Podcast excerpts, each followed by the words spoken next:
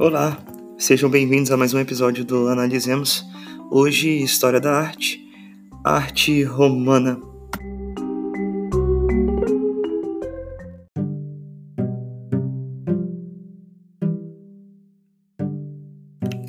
O desenvolvimento da arte romana ele é marcado por influência de duas grandes linhas. Né?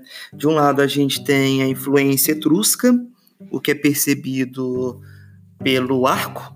O arco etrusco possibilitaria grandes construções e que contribuiriam para o desenvolvimento urbanístico de Roma. Né? Recordemos que os etruscos estão ali na Península Itálica, participam de todo esse processo, inclusive comandam Roma no, durante o processo da monarquia. É, essa arte etrusca ela tinha um caráter é, mais popular e estava muito próxima à noção da vida cotidiana. E de um outro lado, nós temos um, uma influência da cultura grega, né? Durante o período aí helenístico, os gregos eles difundem pelo, pelo mundo conhecido né, e dominado por eles todos os padrões de beleza, os padrões estéticos, e esses padrões estéticos eles se fazem presentes também na arte romana. Então a gente tem a noção de beleza dos gregos bem perceptível aí no desenvolvimento da arte romana.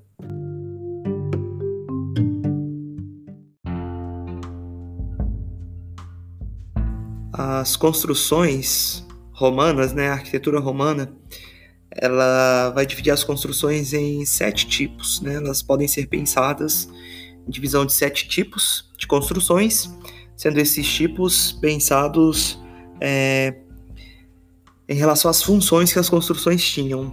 Então, o primeiro tipo de construção que a gente destaca aqui é a construção religiosa.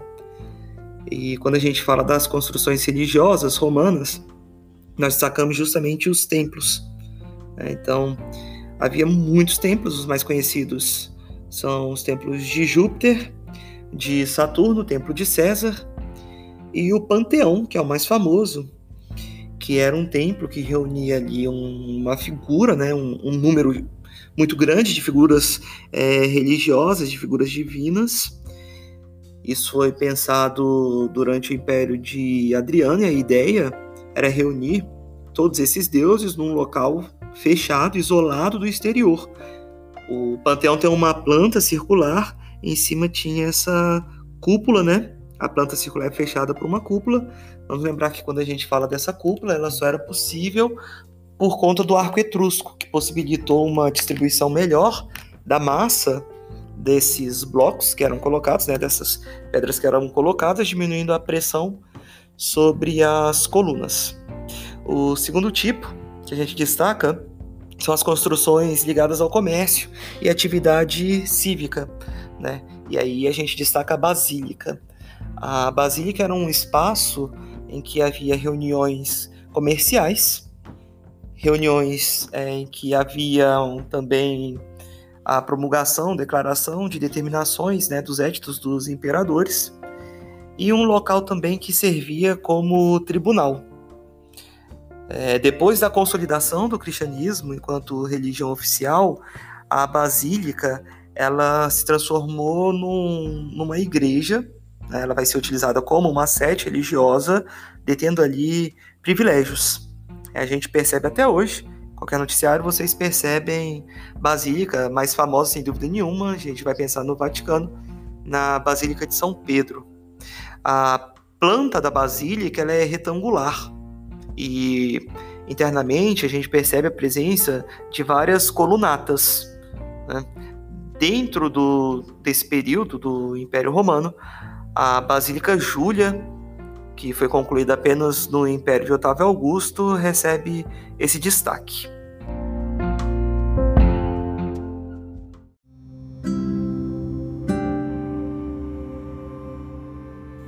Outra categoria que nós podemos pensar dessas construções são as construções atreladas à higiene. E aí, quando nós falamos de higiene, vamos pensar em higiene e sanitarismo. Né? Dentro da higiene, nós destacamos as termas. Sem dúvida nenhuma, as termas eram um grande centro social de Roma. Era um lugar composto por ginásio, piscina, é, muitos pórticos, né? Tinha a parte do jardim, era um espaço em que eles se reuniam para praticar esportes, para conversarem, trocarem é, perspectivas, realizarem alianças políticas. E as termas que se destacam, mais famosas aí, as termas de Caracalla. Então eram casas de banho e esse grande centro social. Em relação às obras de sanitarismo, nós sacamos é, a cloaca máxima, que é aí um exemplo do, de um sistema de esgoto daquele momento, né? E todos eles possíveis de novo pela presença do arco etrusco. Então, o arco etrusco possibilitou tudo isso. Os aquedutos também foram possibilitados pelo arco etrusco. Os aquedutos eles constituem por si só uma outra categoria, pois possibilitavam o possibilitaram o desenvolvimento da cidade romana por levarem água para regiões distantes. Né? Hoje, na França ainda, é, o aqueduto Pont de Garde é, ele demonstra essa força dos romanos.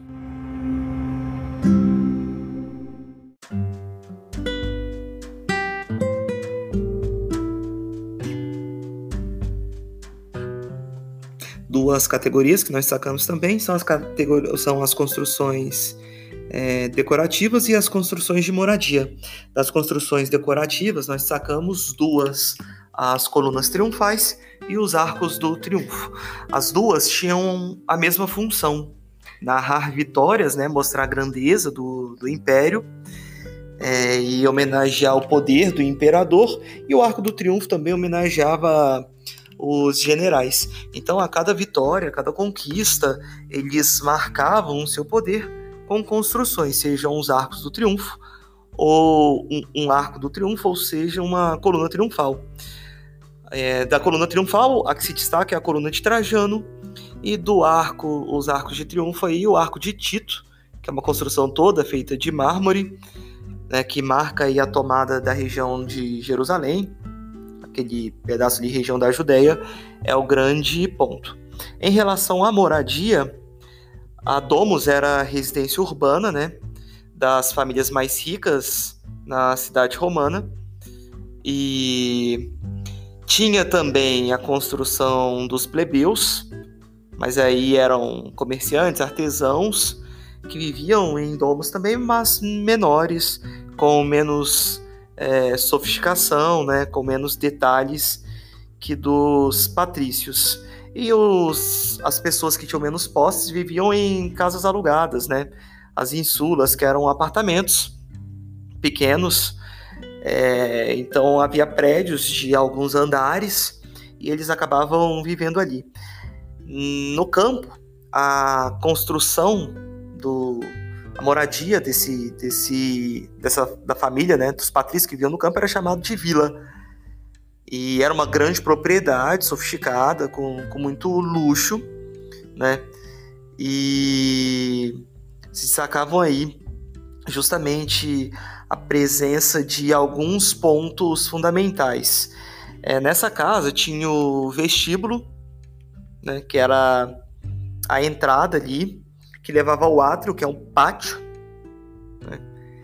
Esse pátio tinha uma abertura sobre, né, que era o compluvium, e tinha ali um espaço justamente nesse compluvium, tinha um espaço que era chamado de implúvio, né, ou impluvium, que era um lugar que recolhia a água da chuva.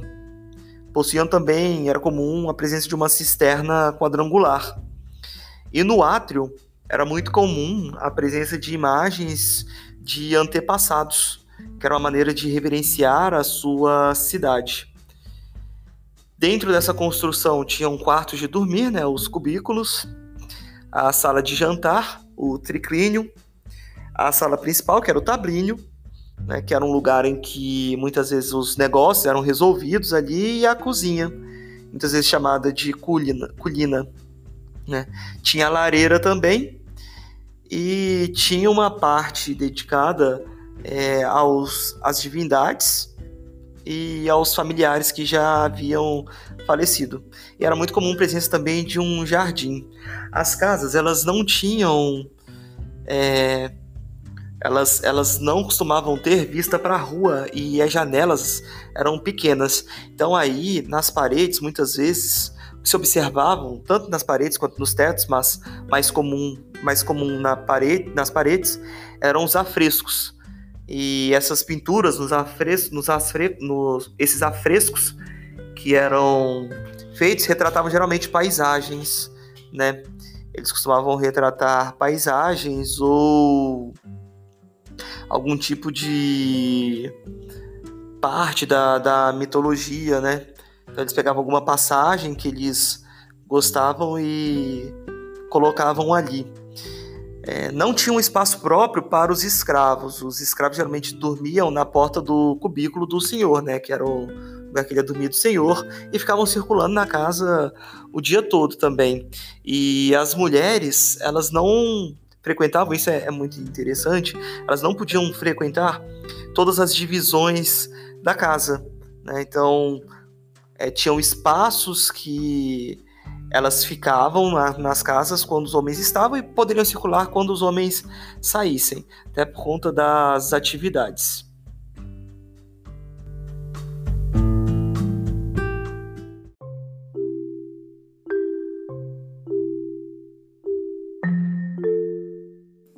Agora vamos falar daquela categoria que, sem dúvida nenhuma, é que tem maior destaque. São as, as construções atreladas à diversão. E daí nós vamos destacar o anfiteatro, o mais famoso, o Coliseu. Né? Tem a vantagem dessa utilização do arco etrusco, que possibilitava a construção independente do, da topografia. E o circo. Né? O circo era um lugar em que ocorriam corridas de bigas, né? Corridas de trigas, corridas de, de carros de guerra. Era um lugar também que eles realizavam vários jogos, né? Torneios a cavalos. É, e, o maior exemplo aí é o Circus Máximo, onde eram construído foi construído dentro da cidade de Roma, onde eram realizados grandes eventos. O teatro também tem uma importância muito grande. Né? E dentro do teatro, a sátira ela ganha muito destaque.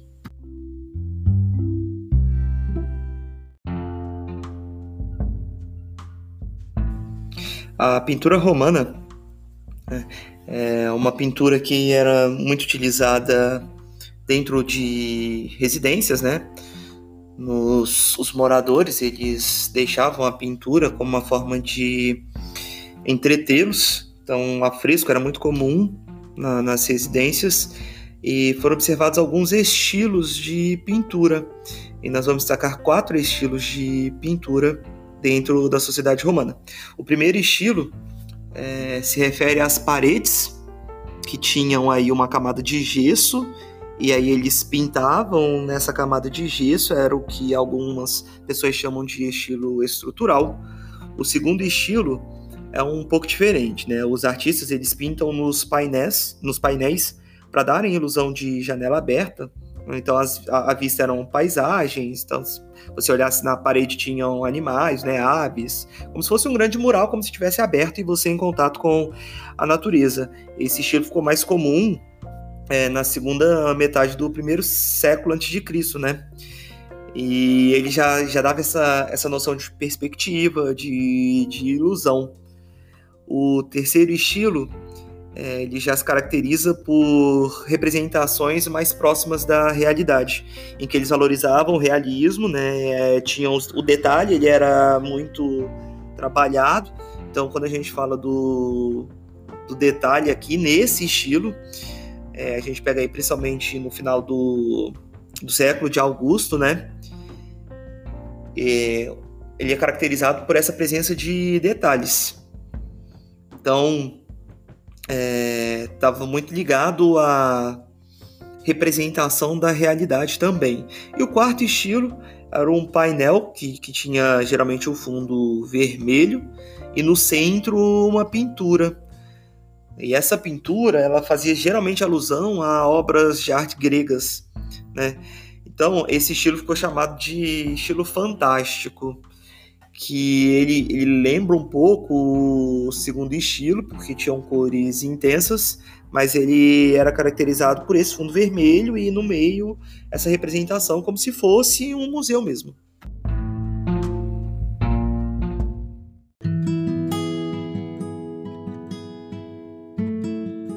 E para nós terminarmos essa análise sobre arte romana, os dois últimos pontos de destaque são a escultura, que era caracterizada pelo grande realismo. Né?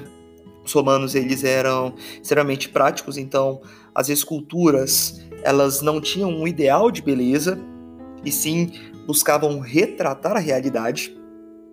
Os destaques dessas esculturas são os imperadores, os homens que têm maior relevância nessa sociedade, né? E quando a gente fala dessas, dessas esculturas, é, com a invasão do, dos bárbaros, as esculturas elas se tornaram secundárias, porque o foco da sociedade era outro. E o último ponto que nós sacamos são os mosaicos. Né? O mosaico ele trazia cores vivas, ele poderia ser colocado sobre qualquer é, superfície e os mosaicos eles acabaram prevalecendo sobre a pintura porque eles duravam, né? duravam mais e por isso é, os mosaicos foram um elemento da cultura romana que permaneceu principalmente é, com a difusão do cristianismo e a construção de igrejas cristãs. Ele era muito utilizado também nos muros, né, como decoração e nos pisos.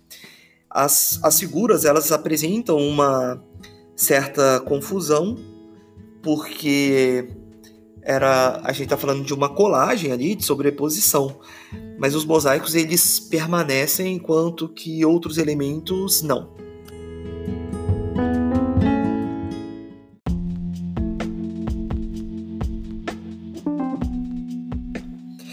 Essa foi a nossa aula resumo sobre arte romana no podcast Analisemos, lugar em que a ciência é acessível. Até o próximo episódio. Vamos combatendo a ignorância.